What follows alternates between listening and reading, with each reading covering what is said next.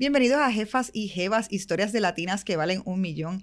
Entrevistamos a mujeres empresarias con negocios que facturan más de un millón de dólares y también mujeres expertas en finanzas en su camino hacia la independencia financiera. Tenemos sobre 50 episodios que puedes escuchar en tus plataformas de podcast favoritas, además también de YouTube. Y si quieres más información sobre estos temas, puedes accesar a nuestro blog jefasyjevas.com. Mi nombre es Celina Noguera y soy su anfitriona y también la fundadora de MOA Design Agency. Y en el día de hoy estamos colaborando con la firma de abogados Ferraioli, expertos en propiedad intelectual y derechos laborales. Me encanta decir esto. Ferraioli es una empresa puertorriqueña que da servicios a Puerto Rico, el Caribe y Latinoamérica y cuenta a su haber más de 10.000 registros de marcas y 600 patentes. Así es que con, con esa eh, emoción quiero presentarles en el día de hoy a la jefa y jeva que me acompaña, María Estela Collazo. Bienvenida, María Estela. Gracias, muchas gracias, Celina. Feliz de estar aquí. María Estela es socia capital y dirige la parte de propiedad intelectual en Ferrayoli. Así es que es una experta en todos los temas de marca, que es un tema que a todas las jefas y jefas que nos escuchan le interesan de una manera u otra. Yo les estaba comentando a, a, mis amistades que les decía que iba a estar grabando estos podcasts. Les decía, nosotros tenemos esta serie de colaboración con Ferrayoli, en donde hay diferentes mujeres, que estoy bien contenta que sean mujeres, representando en las diferentes áreas de, eh, importantes para un negocio. Pero todas ellas, siempre las preguntas eran de propiedad intelectual.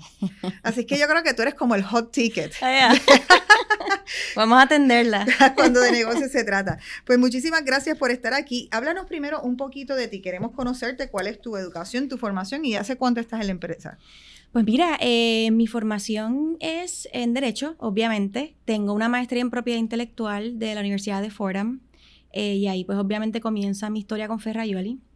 Previo a Ferrayoli había trabajado en otra firma aquí en Puerto Rico eh, y me uno entonces a Ferrayoli cuando terminé mi maestría en septiembre del 2009, 2010.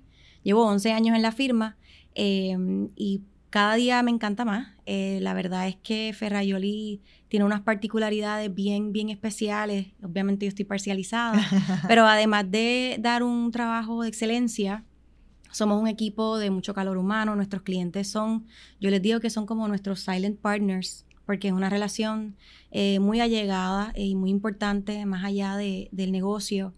Y somos una firma que está bien, bien enfocada en el desarrollo de la mujer profesional y me encanta la colaboración porque yo creo que la colaboración pues es un poco un reflejo de eso. Sí, yo sé que Ferrayoli siempre me ha llamado la atención, es auspiciador de muchas, además no solo gente de Jefa y Jeva, de Woman Who Lead, de eh, Animus, o sea, de todas las iniciativas eh, dirigidas por mujeres, Ferrayoli siempre está presente. Siempre, y yo soy producto de eso, así que lo digo con mucho orgullo. Qué bueno, pues vamos a hablar un poquito de las leyes de la propiedad intelectual. Cuéntame un poquito, ¿cuáles son las leyes que protegen la propiedad intelectual? Pues mira, eh, son muchas. En el ámbito de marcas vamos a tener a nivel federal y vamos a tener a nivel estatal. A nivel federal eh, la ley se llama el Lanham Act eh, y a nivel local pues es la ley de marcas de Puerto Rico. En el caso de los copyrights, como se les dice en inglés, en español derechos de, de autor, pues también tenemos una ley federal que ocupa el campo, ¿verdad? Eso significa que es la única ley que puede proteger el derecho para explotación económica eh, y es el Copyright Act. Eh, y entonces, a nivel de Puerto Rico, tenemos la ley de derechos morales que protege un ámbito eh, como más personal de lo que son los derechos de autor y pues se limita solamente a, ciertas instancias donde se protege unas, unas inherencias de un autor de una obra. a nivel de patentes es igual que en copyrights, es un campo ocupado, así que es la ley de patentes federal y esa es la única que domina el tema de patentes. Vamos a hablar y empezar por el registro de marcas, que es lo primero cuando tú tienes un negocio y lo primero que quieres considerar o cuando estás en la de abrir un negocio. Eh, hay varios factores que considerar y varias cosas que se pueden registrar. Y vamos a empezar por Puerto Rico. Si quieres detener, porque también a veces eso es una de las cosas, la gente no necesariamente siempre piensa cuál va a ser el futuro de su marca. Eso es así. Así que vamos, pero vamos a ver primero. Tienes un negocio que vas a abrir en Puerto Rico bajo el registro de marcas. ¿Qué cosas se pueden registrar? Pues mira, yo creo que eso es un punto súper importante que me traes. Eh, con mucha frecuencia yo recibo clientes en mi oficina que ya tienen una marca establecida, es decir, ya yo tengo la marca, ya la artista gráfica me hizo el logo, ya yo tengo la campaña a, eh, punto de arrancar, lo que yo quiero es que tú me la registres, ¿verdad? Y me dicen eso. Y yo pues con mucho gusto, pero vamos a hacer una búsqueda de disponibilidad para asegurarnos que la marca está disponible. Y cuando hacemos esa búsqueda que incluye Estados Unidos y Puerto Rico, porque como tú muy bien mencionas, hay que pensar un poco más allá, eh, el cliente recibe la noticia no tan grata de que la marca no está disponible. Y hay que o asumir un riesgo alto o empezar de cero. Pero ahí vamos a, desmenuzarlo un poquito porque eh, en su mayoría, en la mayor parte de las veces, lo que te está refiriendo es al nombre. Entonces, hay eh, diferentes cosas dentro del registro de marca que se pueden registrar, no solamente el nombre. Es correcto. Ah, pienso que dentro de lo que estás diciendo, una de las cosas más importantes, y me gustaría ver qué consejos tú les das a la gente cuando van a empezar un negocio, es que el, yo siempre digo que el nombre es incluso más importante que un logo, porque el nombre tú nunca lo vas a poder cambiar, pero tú vas a poder cambiar la identidad. Eh, eso es perfecto, eso es lo que yo siempre digo. Yo siempre digo, vamos a empezar registrando el nombre en blanco y negro, sin diseño, porque los logos se cambian cada ciertos años y ustedes saben esto mejor que yo, you revamp, ¿verdad? Exactamente. You rebrand, revamp, así que la palabra o grupo de palabras es la parte, es el corazón de tu marca. Eh, así que siempre se empieza por eso y las búsquedas se enfocan en eso. Eh, y lo que hacemos es que una vez la búsqueda sale positiva en el sentido de que se puede proceder con registro, entonces entra la decisión de si vamos a registrar en Estados Unidos y Puerto Rico, ambos, o qué vamos a hacer. O que a lo mejor está disponible en Puerto Rico y no está disponible en Estados Unidos. Bueno, eso es una, una olla complicadita de destapar, porque si no está disponible en Estados Unidos, técnicamente tampoco lo está en Puerto Rico. Mm. Porque el registro de Estados Unidos cubre los 50 estados y sus territorios, lo cual incluye Puerto Rico. Em, en el caso del registro de Puerto Rico se limita obviamente a nuestra jurisdicción de 100 por 35. Así que cuando tenemos un resultado positivo en cuanto a la marca que se puede registrar, yo le digo al cliente, mira, eh, en términos prácticos, si no hay dinero para ambos registros, vamos a empezar con Estados Unidos, donde la protección es mucho más abarcadora. Pero cuando la eh, rana eche pelo, yo creo que debe registrar en Puerto Rico porque hay unas ventajas importantes de registrar local. Uno, vas a tener lo que nosotros los abogados llamamos un injunction automático en la eventualidad de que tú tengas que defender tu marca contra un tercero en el tribunal. Y eso vale mucho, porque eso lo que significa es que cuando vamos al tribunal basta con el registro que tenemos y ciertos detalles adicionales para establecer preliminarmente que esa compañía debe cesar de utilizar esa marca, que viola la tuya. Distinto si no tienes el registro, que entonces tienes que pasar muchísima evidencia para probar varias cosas que el registro establece eh, y sale mucho más costoso y toma más tiempo. Así que eso es una, una, ventaja bien importante de registrar localmente. Y la segunda que quiero resaltar, hay más, pero la que quiero resaltar en segundo lugar es que en la eventualidad de que vayas al tribunal y tengas que ver un juicio que no es nada placentero y muy costoso, vas entonces a tener lo que llamamos injunction, eh, eh, daños punitivos. Y estos daños no son daños por dinero que dejaste de vengar, son daños que se dan de manera de como penalidad. ¿No? Así que es una cuantía importante adicional a las pérdidas que pudiste haber sufrido. Así que esas dos ventajas nada más es importante para registrar localmente. Me gustaría hablarle a las personas, eh, estar un poquito más en profundidad, porque hay tres cosas que me, que me parecen importantes mencionar. Uno, eh, tú puedes tener el mismo nombre, eh, pero puedes una categoría bien distinta y puede haber entonces una posibilidad de sí registrarlo, porque si en Estados Unidos, o sea, no solamente tú estás registrando la marca, tú la estás registrando bajo una categoría. Así que si, si hay otra persona, por decir, tú tienes un producto que en categoría cosmético, pero otra persona tiene el mismo nombre en una categoría de bebidas energizantes, pudiera ser que, que, se, que, que se acepte registrar la marca. Se aceptaría. Y eso es un punto también importante. Las marcas se protegen a nivel mundial bajo un tratado que se llama el Tratado de Niza. Ese tratado tiene 45 clases, dentro de las cuales se incluyen todo lo que existe en la faz de la Tierra, en esencia. Eh, así que, eh, y todos los países que están eh, comprometidos con ese tratado siguen esas 45 clases. Obviamente, Puerto Rico es parte del tratado por Estados Unidos, así que nosotros, tanto aquí como a nivel federal, se siguen esas clases. Y sí, tú estás en lo correcto. Si yo tengo una clase, vamos a decir que yo me dedico a crear un blog, ¿verdad? Y eso pues estaría en la clase 41 y de momento alguien quiere venir y sacar un producto con el mismo nombre, vamos a usar mi marca preferida, Huachupitu, ¿verdad? Eh, pues mi blog se llama huachupitu.com, pero entonces alguien quiere desarrollar una marca de, perro. de comida de perro Huachupitu, esas dos marcas van a coexistir sin problema. La única excepción a eso es cuando se trata de marca famosa. Y, o sea, que nadie puede venir a hacer Coca-Cola y hacer Coca-Cola un detergente. Correcto. Y en el sentido, por ejemplo, de un nombre parecido, pero escrito de manera distinta, y que se, pero se pronuncia igual. no existen protecciones para eso? Esa pregunta me la hacen semanal. La contestación es que no se puede. Aunque se escriba distinto, por ejemplo, la gente me dice, licenciada, pero ¿y si le pongo K en vez de C? Ese es como que el twist. Y la contestación es que no. Que la regla si es... está en la misma categoría. Si está en la misma categoría o relacionada. Pueden ser dos o tres categorías, por ejemplo, bebidas y comida, pues aunque no están en la misma clase, pues están relacionadas. Eh, pero eh, fuera de esas relaciones que ya hay una, una guía preestablecida, pues realmente pueden coexistir. Pero el cambio de una letra no va a ser suficiente si fonéticamente suena igual. Así que eso es importante. Y, y, también aquí en este caso hay una diferenciación de costo también, porque uno puede registrarlo en varias categorías si quisiera. Si uno está proyectando, por decir que su marca va a ser una marca, por decir Evian, que después de agua puede hacer bebidas energizantes, puede hacer puede, Evian puede decidir que registrar en muchas categorías, aunque en ese momento no las tenga activas. Sí, eso es una estrategia importante porque el registro de marcas te permite hacer solicitudes con intención de uso. Eso significa que no la estás usando, pero tienes intención de utilizarla en el futuro.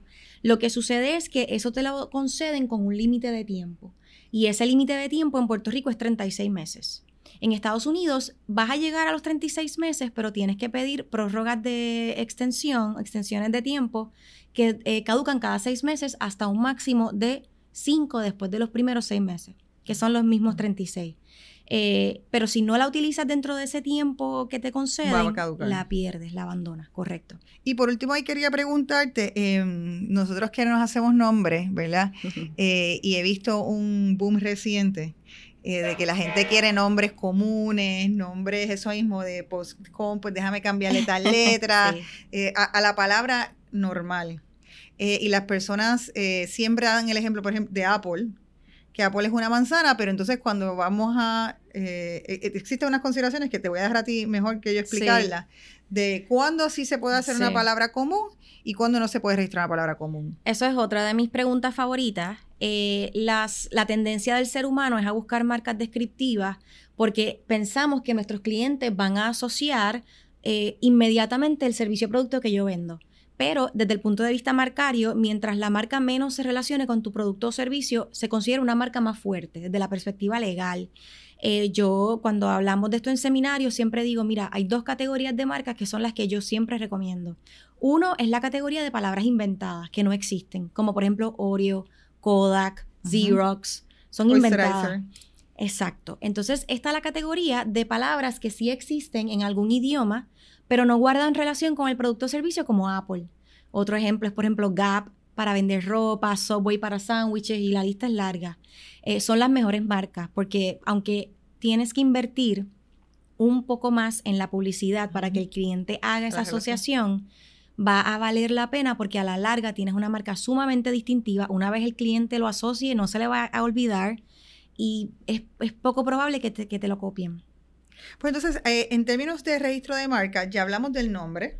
Además del nombre, ¿qué otras cosas entonces se pueden registrar? Pues mira, se pueden registrar los logos. Y los logos no tan solo se puede registrar un sabor. O sea, aquí se puede registrar la variedad de logos que ustedes quieran crear. Tres, cuatro, cinco, cualquier variedad. Se pueden registrar los slogans. Eh, se pueden registrar las impresiones comerciales, es decir, el look and feel de los, de los empaques. Em, se pueden registrar los colores. Se pueden registrar los olores los sonidos. Es una, cosa bien amplia. ¿Se pueden registrar los hashtags que últimamente se están Los hashtags son marcas, es correcto, se pueden registrar. ¿Se puede registrar el domain? De... Se puede registrar el domain, eh, huachupitu.com. Puede ser una marca independiente de Huachupitu. Eh, sí. Y así entonces, en ese sentido, ¿cuál es la diferencia o, si se sostiene en, esa, en eso que estás diciendo, que se debe registrar en Puerto Rico y en Estados Unidos se sostiene lo que nos explicaste ya de que, de que la ley de Estados Unidos se cobija a Puerto Rico? Sí, esas, esas leyes coexisten. No es el caso en copyright y patente, donde solamente aplica la federal en marcas coexisten la federal y la estatal y no hay ningún problema. Y si yo quiero hacer una marca del mundo mundial o si la quiero en China. Eh, Uy, China es peligroso. Ajá, háblanos un poquito de eso. Pues mira, la protección marcaria es por jurisdicción, así que no existe este concepto, ¿verdad?, de una marca mundial. Eh, yo lo que le digo al cliente es, hazme una lista de los top 10 eh, countries a donde tú estás pensando que vas a empezar a exportar tu negocio. Y entonces el, próximo paso es que vamos a hacer una búsqueda de disponibilidad en esos 10 países. Eh, según el resultado, pues determinamos próximos pasos. ¿Por qué? Porque con frecuencia nos ocurre que de 10 de las búsquedas en tres países la marca no está disponible en el, en el país. Así que el cliente tiene que entonces hacer una estrategia nueva, distinta para la exportación de su producto o servicio. En general, hay algunos clientes que lo cambian para exportar punto o hay clientes que lo cambian para esos países nada más, dependiendo de la preferencia. Eh, en ese caso, lo que hace es que se busca hasta que encontremos una marca donde esté en los 10 países. Y usualmente en ese contexto ustedes trabajan de la mano de los diseñadores o en este caso ustedes lo hacen aparte porque primero se está registrando el nombre y entonces luego de eso esa información pasa al... Pues mira, mi sueño sería trabajar de la mano con los diseñadores porque lo que nos ocurre todo el tiempo es que llega el cliente ya con el muñeco montado. Y entonces, pues los abogados somos los malos que estamos como tronchando el sueño de la marca tan chula, del logo tan lindo. No, y que invirtieron ya el dinero. Invirtieron el dinero. Así que mi sueño sería trabajar en un equipo, el cliente, el, el creativo y el abogado. Y entonces, entre todos asegurarnos de que escogemos una marca que realmente tiene partida, no tan solo en Puerto Rico y Estados Unidos, sino en una exportación razonable de países. Sí, sí, en ese caso, por ejemplo, este, gente como nosotros aquí en MOA, eh, nosotros eh, usualmente cuando nosotros hacemos sesiones de nombre con los clientes, eh, y lo que hacemos es que luego de que el cliente tiene los top three, entonces, eso los buscamos en el Departamento de Estado y hacemos una búsqueda sencilla en el, el FTPO. El, USPTO. El USPTO. La búsqueda sencilla.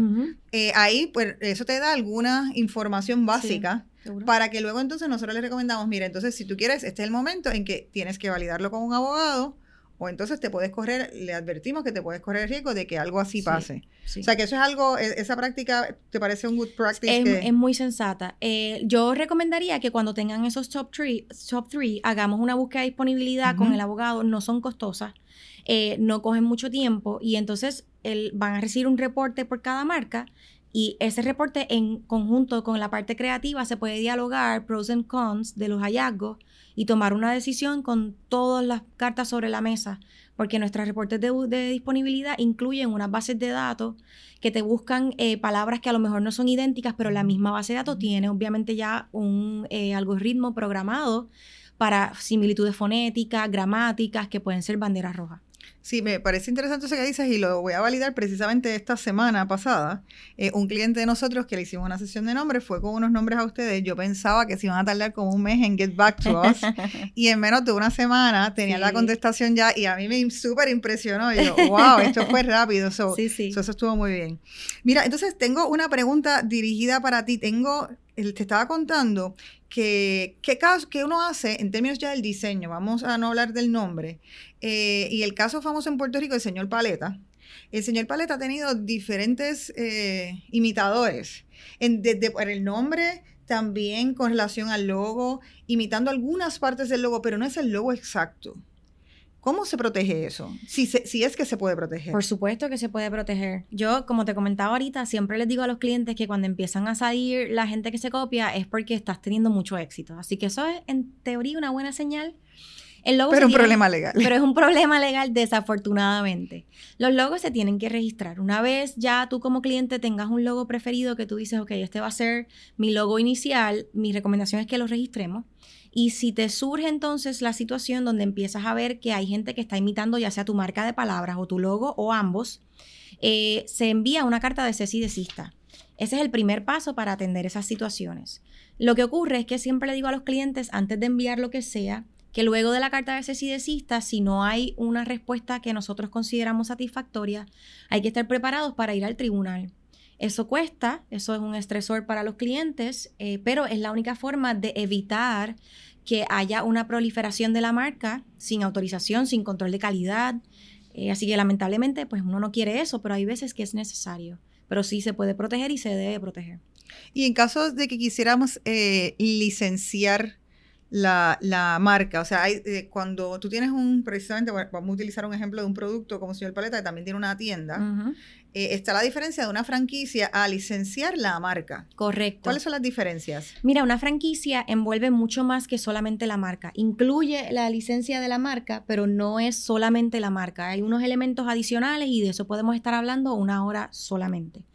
Licencia de marca es un documento, un acuerdo, un contrato entre partes donde se establece términos muy importantes como cuál es el uso que puedes hacerle a esa marca, eh, por cuánto tiempo lo vas a utilizar, en qué territorio, cuáles son los parámetros de control de calidad, cómo yo puedo dar por terminado esa marca, eh, qué acceso yo tengo que tener para monitorear esa calidad. Todos esos elementos se incluyen en este contrato eh, entre las partes, las regalías, obviamente muy importante, ¿verdad? y todo eso se establece, pero es un acuerdo entre partes. María Estela, eh, tenemos que terminar en, esta parte. Yo lo voy a dejar en el clímax, porque nosotros tenemos contigo otros podcasts pendientes. Nosotros tenemos que hablar de copyright, tenemos que hablar de franquicias, tenemos que hablar de patentes. tenemos muchísimos temas con el caso de registro de propiedad intelectual que nos encanta. Así es que vamos a dejarle a la gente ahora con el tema, vamos a enfocarnos esta vez en el tema de registro de la marca. Perfecto. Y que la gente entonces también nos envíe sus preguntas eh, para podérselas entonces en podcast subsiguiente seguírselas aclarando porque sé que esto para cualquier persona que tiene un negocio, esté empezando, esté en el medio o esté en pleno desarrollo, hay muchísimos temas de propiedad intelectual constantemente que, que address. Así que... IP es un must. Te doy las gracias por estar aquí con nosotros y acompañarnos en el día de hoy. Ha sido un, placer. Espero tenerte de vuelta pronto. Sí, sí. Buen día. Muchísimas gracias a todas las jefas y jefas que nos sintonizaron en este episodio de Derechos de Autor y Registro de, Marca. Eh, esto ha sido una colaboración especial con la firma y el bufete de abogados de Ferrayoli, en marca y leyes corporativas, con más de 18 años de experiencia, 600 patentes y 10.000 registros de marca. Así que imagínate el gusto que nos estamos dando aquí hoy de contar con estos expertos. Saben que pueden seguirnos en las redes sociales y buscar los sobre 50 podcasts que tenemos con mujeres dueñas de empresa o expertas en finanzas personales. Así es que los dejo hasta la próxima. Amigos, gracias.